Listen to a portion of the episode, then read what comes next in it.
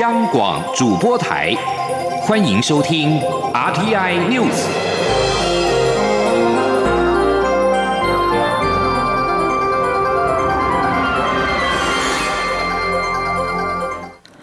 各位好，我是张旭华，欢迎收听这节央广主播台提供给您的 RTI News。财政部今天公布，一月出口金额三百四十二点七亿美元，是历年单月新高，而且是连续六个月超过三百亿美元，显示三百亿美元的出口规模正逐渐形成新常态。而因为春节月份因素，这次年增率高达百分之三十六点八，连续七个月正成长。财政部指出，一月出口十分强劲，而且对照近期国内主要厂商都释出产能满载、春节加班的讯息，乐观研判今年。第一季出口年增率应该可以比主计总处先前预测的百分之五点二还要高，甚至有望倍增到一成以上。记者谢嘉欣报道。受惠于五 G 通讯、高效运算、车用电子等新兴科技应用及远距商机持续引爆，加上国际原物料行情回升、农历春节前拉货效应显现等因素带动下，一月出口金额冲到三百四十二点七亿美元，为历年单月新高。这已是连续六个月在三百亿美元之上。财政部认为，这样的出口规模正逐渐成为新常态。而在年增率方面，由于今年春节假期落在二月，一月工作天数较去年同期多三天，使得一月出口年增率冲上百分之三十六点八，连续七个月正成长，更是十年又六个月以来的最大增幅。各主要货品一月多开红盘，年增幅在二到五成左右，唯独矿产品出口年减高达百分之三十六点五，主要以柴油、航空用燃油、汽油减少最多。若以市场区别，一月对中国大陆及香港、东协、日本出口都写下历年单月新高，使得台湾对亚洲出口比重上升到百分之七十二点六，为历年同月次高，且比重在这一年来上升了百分之五点一。财政部统计处处长蔡美娜说：“不管是对于中国大陆与香港、对东协或是对日本，都是以中间原材物料居多。”也就是说，整个亚洲其实都有一个供应链的关系。那我们对日本的中间产品的出口大概占百分之七十五，这里面尤其在一月份来讲，是以电子零组件跟资通产品的增加最多。光这两项就解释了几乎百分之百的对日本的出口贡献。财政部表示，一月出口表现强劲，以目前国内半导体晶圆代工及封测、被动元件、面板等产业大厂多释出产能满载、春节加班讯息，乐观研判第一季出口年增率应有好表现，将较主机总处先前预期的百分之五点二还要高，甚至有机会倍增，来到一成以上。不过，二月因为春节因素基期较高，虽然年增率增幅将被削弱，但仍上看百分之八。中央广播电台记者谢嘉欣采访报道。世界卫生组织 WHO 的官网日前公布疫苗全球取得机制 COVAX 第一批配送疫苗的国家名单，预计二月底开始配送第一批疫苗给各国。中央流行疫情指挥中心指挥官陈时中今天表示，台湾会拿到二十几万剂 A Z 疫苗，未来只要相关防疫人员都已经施打完疫苗之后，如果还有剩下，不排除让有需要的民众自费施打。记者刘品希报道。COVAX 日前公布第一批疫苗分配国家名单，台湾跟其他五到八个 WHO 非会员国共同分到一百三十万剂 AZ 疫苗。疫情指挥中心指挥官陈时中八号下午在记者会中表示，台湾首批将拿到二十几万剂。他说：“那第一波里面，台湾会不会是五到八个非会员国国家里面可以拿到最多剂量的国家？”谢谢。我是不是最多剂量？我倒不知道哈。那大概有二十几万剂嘛，是到目前来讲。那 COVID 现在还没有跟我们确定他那个时间，不过这两天都有好积积极的在跟我们联系。对于未来是否可能开放自费，让商务人士等人施打，陈时中指出，首先必须先让防疫相关人员接种，如果打完还有剩，可以考虑开放给有特别需要、赶着出国的民众自费施打。指挥中心近日也在开会讨论施打疫苗的资讯系统。包括哪些人需要施打、施打的优先顺序等，会中也确定未来施打的两剂会是同一款疫苗，不会混打。此外，南非一项研究显示，A Z 疫苗对抗南非变种病毒株的功效显著降低，因此南非已经宣布暂停 A Z 疫苗接种计划。指挥中心专家咨询小组召集人张尚纯表示，台湾会持续观察国外新的资料揭露。目前资料并没有显示 A Z 疫苗对英国变种病毒的效力也比较差，但英国变种病毒有在出现新的变异，是否会进一步影响疫苗效力，必须密切观察。对于国内自制疫苗的效力，张尚传说，国内跟国外的疫苗厂一样，针对第一代开发出的基因序列或是蛋白序列疫苗效力是否会受到病毒持续改变而有影响，相信这些疫苗厂都有考量，只是没有正式对外说明资讯。央广七九刘品熙在台北的采访报道。布利桃园医院的 COVID-19 感染危机解除，桃园市长郑文灿在过年之后将宣布桃园振兴方案。行政院秘书长李梦燕今天表示，因为疫情的关系，桃园有一些产业受到了冲击，相关部会将会评估桃园提出的请求项目，给予适当协助。记者王威婷报道。中央流行疫情指挥中心指挥官陈时中宣布，布利桃园医院群聚感染危机解除。桃园市长郑文灿也表示，将于春节过后提出振兴桃园的方案。不逃危机时，行政院曾召开中央、地方和各部会的协调会议，提供桃园防疫支援。行政院秘书长李梦燕八号表示，这段时间桃园有些产业受到冲击，行政院已请相关部会评估未来桃园振兴的请求，给予适当协助。李梦燕说：“对，就是会从市府提出的要求啊，然后请求然后帮他请求协助的这些项目，再来做个判断。”各部会在执行纾困上有一些做法，譬如说，呃，产业哈，呃，譬如说业绩要下滑多少？啊，会有薪资的补贴，呃，业绩下滑百分之十十五，些这个这个贷款上的一些协助，哎，那或者有一些呃，它的营运上的经费的的一些一些补补贴哈，让啊，那这个我可能就是要看从桃园县。桃园市政府提出来的那些项目啊，再去做进一步的判断。李梦燕表示，目前全国的纾困或振兴方案仍在持续中，考量全国横平性，各部会将研究桃园的需求，并纳入全国纾困振兴措施中办理。中央广播电台记者汪威婷采访报道。一连七天的农历春节假期即将于十号展开。交通部长林佳龙预估，受到 COVID-19 疫情影响，国道和省道的疏运压力非常大，呼吁民众多搭乘大众运具，享受国五和苏花改的大客车专用道，或者是使用台六十一线及南回公路等替代道路，并且透过一九六八 App 以及幸福公路 App。掌握即时路况，做好时间、运距和路线的三大分流。记者吴丽君采访报道。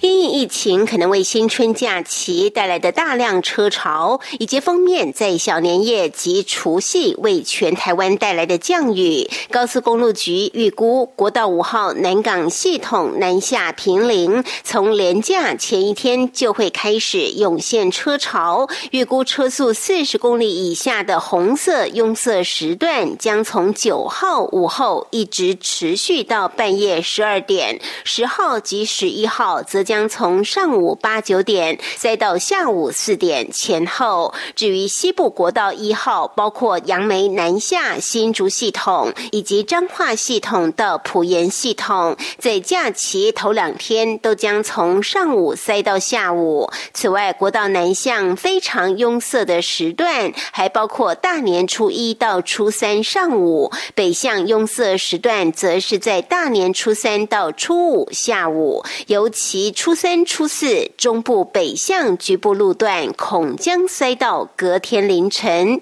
因此林佳龙八号特别呼吁民众善用大众运输及替代道路，并掌握一九六八以及幸福公路 App，做好时间、运距及路线的三大分流。林佳龙说：“我们还是鼓励返乡或出游的国人。”掌握即时路况，能够分流。这个分流包括时间的分流、运距的分流，还有路线的分流。特别是现在，我们也推出一些新的措施，包括国五跟苏花改有大客车专用道。另外就是台六十一线，就西滨快速道路，可以作为南北向国道一号、三号的替代道路。另外，像南回公路也可以到台东，这样也可以疏解东部的塞车。另外，林佳龙也提醒驾驶人注意高承载管制时间及国道匝道封闭时间，包括十号到十四号上午六点到十二点，国五石定及平陵南向入口匝道封闭。大年初一。到初三，国一凭证系统及普研系统南向入口全天封闭；国一普研系统及国三西滨北向入口也将于初三、初四实施二十四小时封闭等等。详情请上高公局网站查询。中央广播电台记者吴丽君在台北采访报道。在外电消息方面，日本今天表示，六号和七号分别有两艘中国海警船进入日本间隔诸岛，也就是钓鱼台列屿附近的领海。日本已经向中国表达抗议。这是中国在二月一号实施海警在海上执法时得以动用武器的海警法之后，首度有中国海警船进入这处具有中日主权争议的海域。日本内阁官房长官加藤胜信在今天的记者会上谴责说，日本已经透过东京和北京之间的外交管道表达强烈抗议，并强烈要求这些船只立刻停止他们意图接近日本渔船的举动。这些船只随后也离开了这处海域。加藤胜信表示，此事实在令人遗憾，绝对不能容忍。去年，中国公务船只被证实进入这处海域的天数总共有三百三十三天，创下历来新高。这次则是今年以来中国海警船第四天进入日本海域。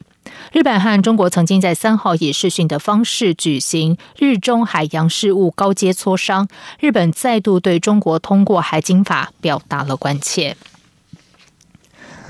菲律宾外交部长陆星今天表示，菲律宾和美国将于本月会晤，讨论解决非美军队互访协定相关争议的问题。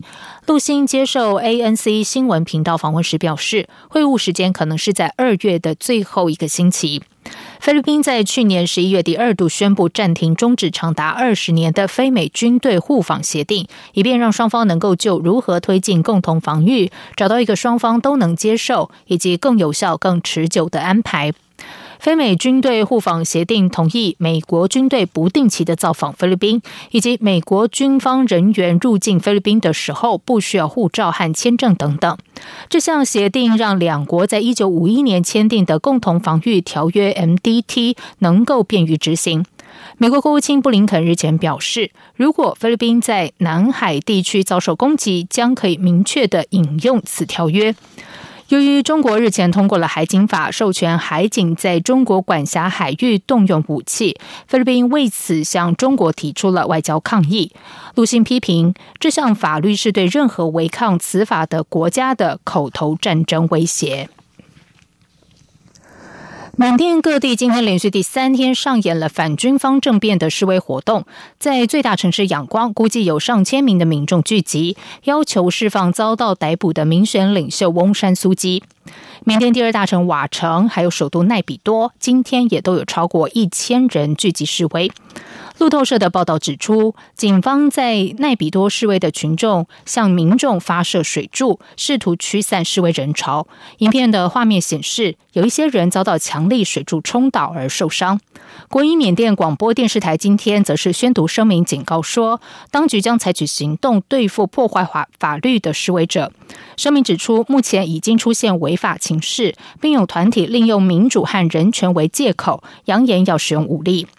在上个周末，缅甸各地据称有十万人走上街头示威，示威行动在今天进一步扩大，同时启动全面大罢工。学校教师、公立医院医疗人员、政府公务员，甚至出家僧侣和比丘尼都加入了示威行列。军方政变引发国际社会的广泛谴责。美国总统拜登带领国际社会呼吁缅甸军方交出权力，但邻国中国则是拒绝对军方做出批评。这里是中央广播电台台湾之音。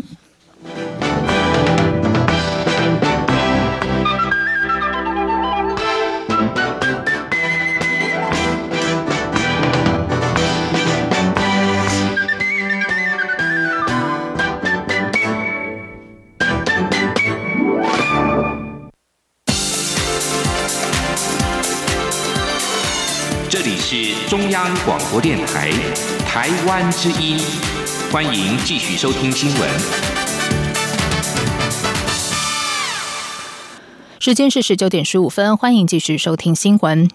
台股五号亮丽封关，在农历春节前夕，蔡总统今天特地前往证交所，感谢工作同仁一年来的辛劳。总统并指出，台股去年价量齐扬，大盘指数不断创历史新高，证交税也突破历史新高，为国家收入贡献良多。总统还说，牛年开始前可以肯定的说，牛市已经先到来。记者谢嘉欣报道。台股五号鼠年亮丽封关，整个鼠年上涨三千六百八十三点，涨幅高达三成。蔡总统八号也特地到证交所视察，感谢工作同仁确保股市运作顺利的辛劳。而这也是我国首度有总统亲自到证交所视察。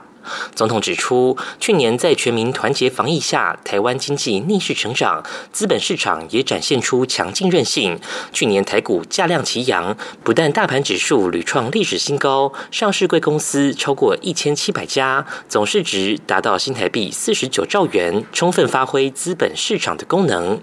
蔡总统也说，今年台股表现持续热络，牛年还没开始，牛市就已经先报道。总统说：“今年以来，台股持续热络，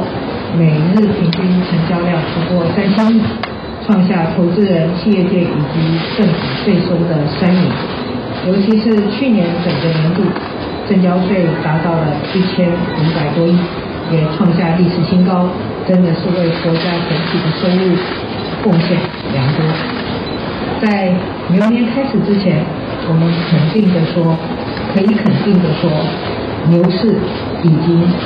先到来了。蔡总统表示，今年为证交所成立六十周年，六十年来证交所见证台湾经济成就，是企业重要的支持力量。而接下来更要超前部署，在后疫情时代，确保台湾持续掌握全球供应链的关键地位，并朝高阶制造、高科技研发、半导体先进制程、绿能发展等四大中心迈进。在此目标下，金管会也推出三年期的资本市场蓝图，持续营造公平、效率、创新、开放。且国际化的资本市场，尤其绿色金融二点零，鼓励投资人更重视企业在 ESG，也就是环境、社会、公司治理方面的绩效。透过每一次的投资及金融决定，共同打造出更公平、更有趣的台湾。中央广播电台记者谢嘉欣采访报道。国民党主席江启臣今天举行记者会，宣布国民党反来珠和公投榜大选两项提案的第二阶段连数突破了五十万份。江启臣表示，在一个月内达成五十万份的目标，靠的不是国民党的动员，而是因为民进党轻视实安，对直接民主出尔反尔，引发民怨。张启成表示，开放来猪引发国内混乱，严重影响食安，会尽快将确认好的联署书送交中选会，也呼吁中选会秉持行政中立，尽速审查，不要卡案。另外，有发起罢免案的团体指出，民进党让来猪进校园等言论。行政院秘书长李梦燕今天表示，罢免权是宪法赋予人民的权利，但不应该散播和事实不符的言论，尤其是散播来猪将进校园等不实言论。李梦燕表示，全国国中小团膳业者都完成了换约，学生营养午餐都全数采用本土的肉品，不会使用国外进口的猪肉。国内饲养并没有使用来剂，自然校园肉品也不会有来猪。他并且强调，虽然进口商已经表达不会进口来猪，但政府仍然会像现在一样严格的逐批检验，从海关到餐桌都把关好，同时落实标示，让资讯公开透明，确保民众的。食品安全。继高雄市议员黄杰罢免案六号投票不通过之后，山 Q 总部今天也前往中选会递交激进党立委陈柏为罢免案的第一阶段联署提议书。发起人杨文元强调，提起罢免绝对和党派无关，而是表达民怨。记者林永清采访报道。三 Q 行动，三 Q 行动，全面启动，全面启动。台中市龙井区居民杨文元成立山 Q 总部，从二月一日开始进行罢免案提议书联署作业，八日北上到中选会递交四千三百五十七份提议书，超过两千九百一十二份门槛，并正式宣布山 Q 行动全面启动。杨文元强调，罢免陈柏维是民怨爆发。他表示，陈柏维在全国广开服务处，却不关心台中第二选区选民的食安，一路支持来猪进口。杨文元说：“人民受不了民怨，愿意站出来的原因，就是在于说，我们就不想吃来猪。你一路护航来猪，还拍片说蜜汁火腿超好吃的。”然后最后面还一打三十五，一打三十六，最后在莱猪的表决上面呢，你赞成来猪进口。我们中二选区，我们台中第二选区，人民的食安跟健康，你到底放在哪里？对于罢免案可能通过第一阶段提议书门槛，立委陈柏惟上午受访时则表示，自己完全平常心，没感觉有何不同。山 Q 总部指出，罢免案后续时程还有待中选会认定，最快会在三月二十四日展开第二阶段联署，门槛是两万九千一百一十三份。根据选罢法，罢免要通过，同意票需大于不同意票数，同意票更要超过原选区选举人总数的四分之一。如果想成功深 Q，同意罢免陈柏维的，至少要七万两千七百八十一票。央广记者林永清采访报道。台湾基金立委陈柏伟下午则是回应表示，不知道山 Q 总部是玩真的还是玩假的。他认为这是没有胜算、正当性的事情，也是一场有针对性、预谋性的罢免案。冲突的目标不仅是他本土阵营，而是民主制度。媒体人赵少康今天宣布要参加国民党的初选，争取国民党二零二四年总统候选人提名资格。如果当选，将推动蓝绿和解、两岸和平。赵少康表示，争取总统候选人被提名资格是他个人决定，并没有和党内其他人讨论过。赵少康指出，正在筹组竞选团队，寻觅竞选办公室地点，近期内就会提出两岸政见，但是还没有副手人选。记者王威婷报道。媒体人赵少康继重回国民党表态有意参选国民党主席后，他八号再次抛出新话题，宣布将参加党内初选，争取被提名为国民党二零二四年总统候选人。赵少康说：“我我现在按照目前我没有资格选国民党主席，对不对？他们说我没有那个一年一年一年的资格嘛，但是我有资格去按照目前的规定，有资格去参加国民党总统提名的初选。”好，所以对党主席来讲，我能不能选我不知道，但对于总统的提名没有，那没有的话，我就那就参加初选参竞争，会不会提名你怎么知道呢？赵少康表示，争取被提名为国民党总统候选人是他个人的决定，并没有与前高雄市长韩国瑜、前总统马英九、红海集团董事长郭台铭或是其他党内人士讨论过。赵少康表示，想要参选总统是因为不满民进党执政，想要让台湾再次伟大。他说，目前还没有锁定副手人选，但正在筹组竞选团队，寻觅竞选办公室。第一个就会先提出两岸论述。赵少康说：“另外，可能一些小编啊，什么网络啊，他们都说你没有脸书啊，什么不知道一四五的厉害的，可能小编什么也要了，这样。那两岸的部分会提出什么大方向啊？呃，敬请期待，敬请期待。这一三言两语很难讲清楚，会的，会的，会提出。第一，我们可能第一个就提出两岸政策。”媒体询问，外界点名前国民党主席朱立伦、新北市长侯友谊可能会代表蓝营参选二零二四总统大选。赵少康此时宣布争取提名的目的是要卡朱或是卡侯。赵少康回答，朱立伦或是侯友谊目前都尚未表态是否参选，而且谁能卡谁。赵少康也说，并不看好国民党主席江启臣，认为江启臣参选二零二四年总统的胜算不高，或许经过三年。努力会有改变也说不定。赵少康并说，觉得自己还不错。赵少康表示，愿赌服输，如果初选落败，也不会脱党。他也不会拜访各中常委，请他们帮忙提案修改竞选党主席的资格规定。中央广播电台记者王维婷采访报道。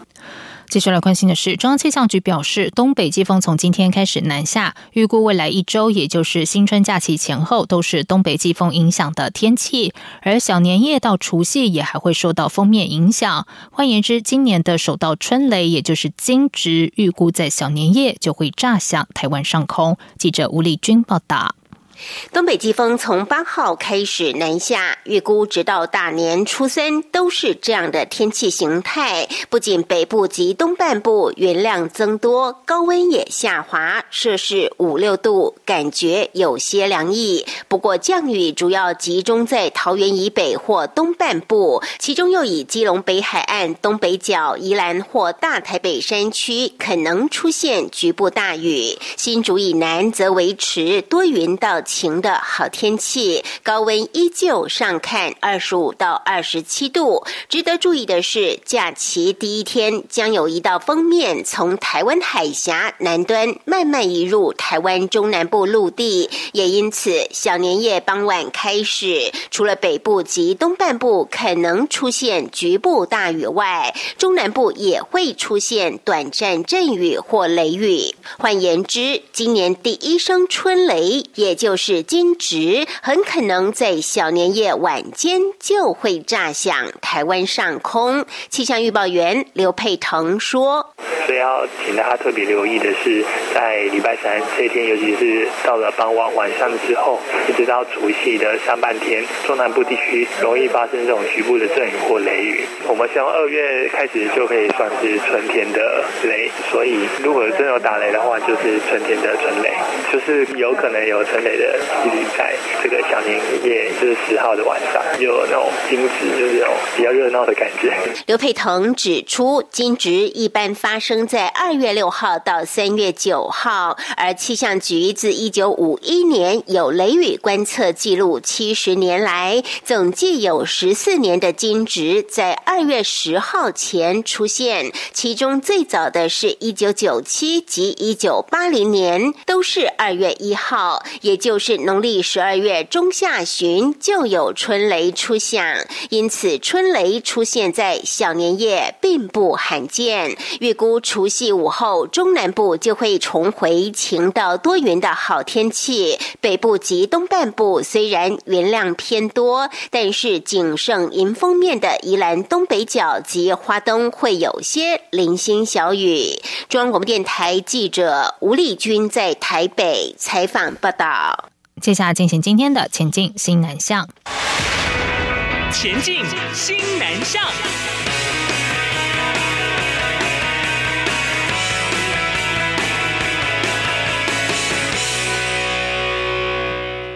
国立屏东科技大学最近举办侨生春节联欢活动，吸引校内十个国家和地区近一百二十名学生参加。现场除了安排歌唱和趣味游戏，还选出穿的最喜气的红色先生和红色小姐。最后两个头衔都由马来西亚学生夺得。记者陈国伟报道。屏东科技大学在农历春节前为无法返乡的境外生规划一连串活动，其中侨生春节参会热闹滚滚，现场特别以侨字的春联意象作为舞台背景，并穿插游戏，还邀请马来西亚毕业侨生陈慧婷回母校献唱动人歌曲。